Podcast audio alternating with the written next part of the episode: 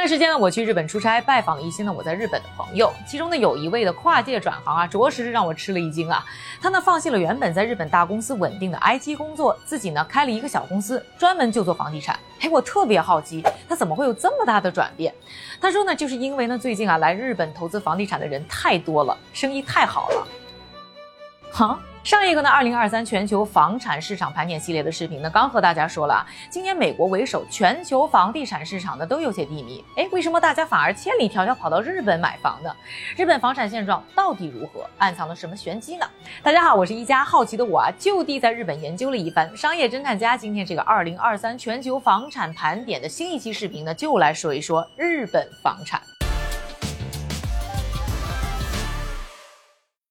现在和大家呢分享几个来自国际房产管理和投资公司仲量联行的数据。今年第一季度啊，美国和欧洲的房地产投资总额呢是分别年比降低了百分之六十一和百分之五十八。其他的亚洲国家呢也不乐观，比如说新加坡和韩国的房地产投资呢分别是年比下降了百分之六十七和百分之七十。日本呢，同一时期的房地产投资年比增长了百分之四十三，其中呢来自海外的投资呢几乎翻番。这种逆势增长啊，在吃惊之余呢，你一定更想知道原因。那从我的调研来看，日本房地产市场今年火爆的原因主要有三个。这第一个原因呢，就是日本商用地产全面复苏。疫情以后呢，大家回办公室上班最积极的国家呢，可能就是日本。在卷这件事情上，日本真的是从来没有输过。我们呢，就来比较一个数字啊，就是办公楼第二季度的空置率。香港上涨到百分之十七点三，纽约是百分之十六，旧金山更惨是百分之三十二，而东京呢才只有百分之六。所以很多的投资者呢都在脱手呢，尤其他们在美国的商用地产转移投资到日本。比如说仲量联行今年二月刚脱手加州一个办公楼，亏了超过一半啊。那同时呢，他们已经在东京的新宿呢买了新的办公楼。仲量联行呢还在去年融资二十二亿美元建了新一期的基金，专门投亚太，其中呢很大一部分就会投日本。而日本的投资当中又有百。百分之六十呢是投在商用地产，其他的像新加坡主权基金 GIC、黑岩、BlackRock 等等大机构也都在入手日本的商用地产。说到呢第二个原因啊，咱们就要说说利息了。那我在东京呢和朋友聊天呢，就说到啊，他刚买房子的房贷利率就只有百分之一，我当时是吃了一惊啊，因为呢，在美国房贷利率十月份都已经冲到百分之八了，就是前两年比较低的时候呢，最少它也要两个多百分点啊。接着呢，他说的就更让我吃惊了，他说百分之一在日本呢已经不算低了。我查了一下，还真的是，我看到的最低的浮动房贷利率哦，就只有百分之零点四四。虽然他说的是个人房贷利率，但机构拿到的利率也是一样的低。大家呢可能知道，日本已经低息了很多年，但之前的每个国家利息都很低，所以它不会形成的日本的优势。但是当所有人都在大幅加息的时候，那就不一样了。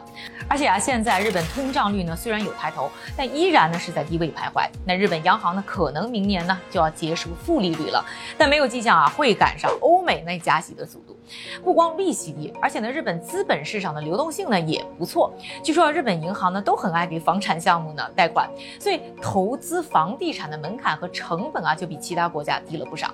这里呢再和大家呢一起看一个数据，那就是呢商业贷款。今年美国商业贷款的总量呢一直是在收缩的。再看看日本啊，这个商业贷款的总额变化的数据啊，这个整个今年呢都在不停的增长。虽然呢不都是房贷啊，但是呢也可以给大家一些参考。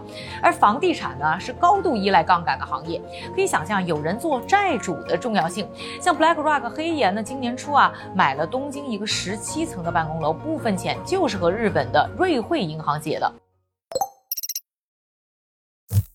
而这第三个原因呢，就是汇率，因为呢，美联储去年开始加息呢，造成了日本和美国的利息差越来越大，最直接的结果就是日元的汇率一落千丈，美元对日元的比价啊从去年美联储三月第一次加息前的一百一十多啊，一直是飙升到现在的一百五十上下。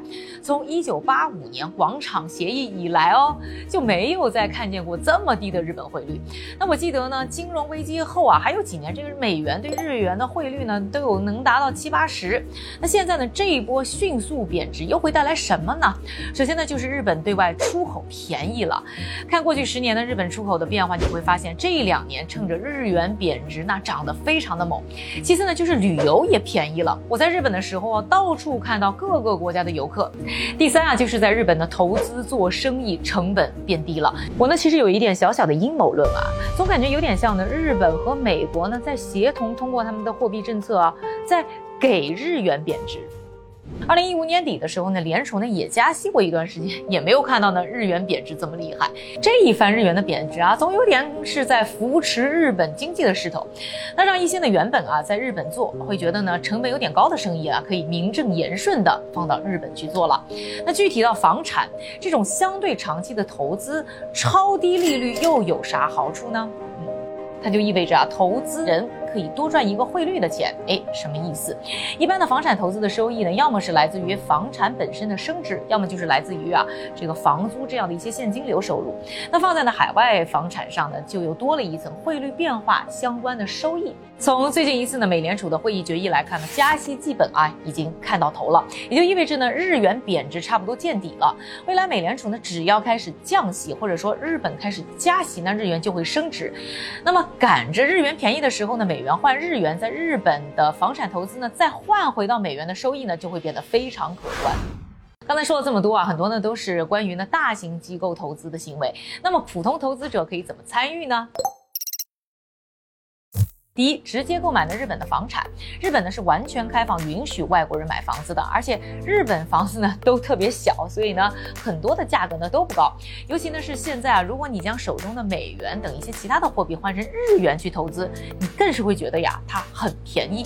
而且呢你是可以考虑啊用公司的形式进行投资，这样呢在获得贷款啊，未来呢多处房产要管理啊或者税务等等方面呢还会有呢其他一些好处。第二种方式呢就是直接去投资那些些。持有日本房产公司的股票，比如说刚才说到的仲量联行啊、黑岩啊，都是上市公司。同时呢，还可以投资啊日本的房产公司的股票，比如说三井不动产啊、大和房屋，那都是市值数一数二的日本房地产上市公司。那大家呢都可以考察一下。不过呢，这里呢不适合大家推荐任何的股票。那大家如果有任何的决定呢，还是要自己观察。第三个方式呢，也是我自己最喜欢的，就是投资 REITs，就是房地产投资信托基金。大部分呢是类似股票呢。一样去进行交易的，而且呢，他们的每年收入啊，有百分之九十被要求要发给的股东作为分红，所以它本身能带给你的现金流收益呢也不错，明显是高于呢一般的一些股票的分红能力，和普通股票相比呢，风险性啊是比较低的。当然，日本房产的未来很大程度上呢是取决于日本和美国货币政策的走势，而火热的日本房产可能已经过了它最佳的投资时机，明年又会怎么样呢？还有哪里的房产你好奇呢？欢迎留言。告诉我，锁定我的二零二三全球房产盘点系列。那喜欢这个视频的朋友，请给我点赞、关注、转发和收藏。商业侦探家用商业视角破解世界变化。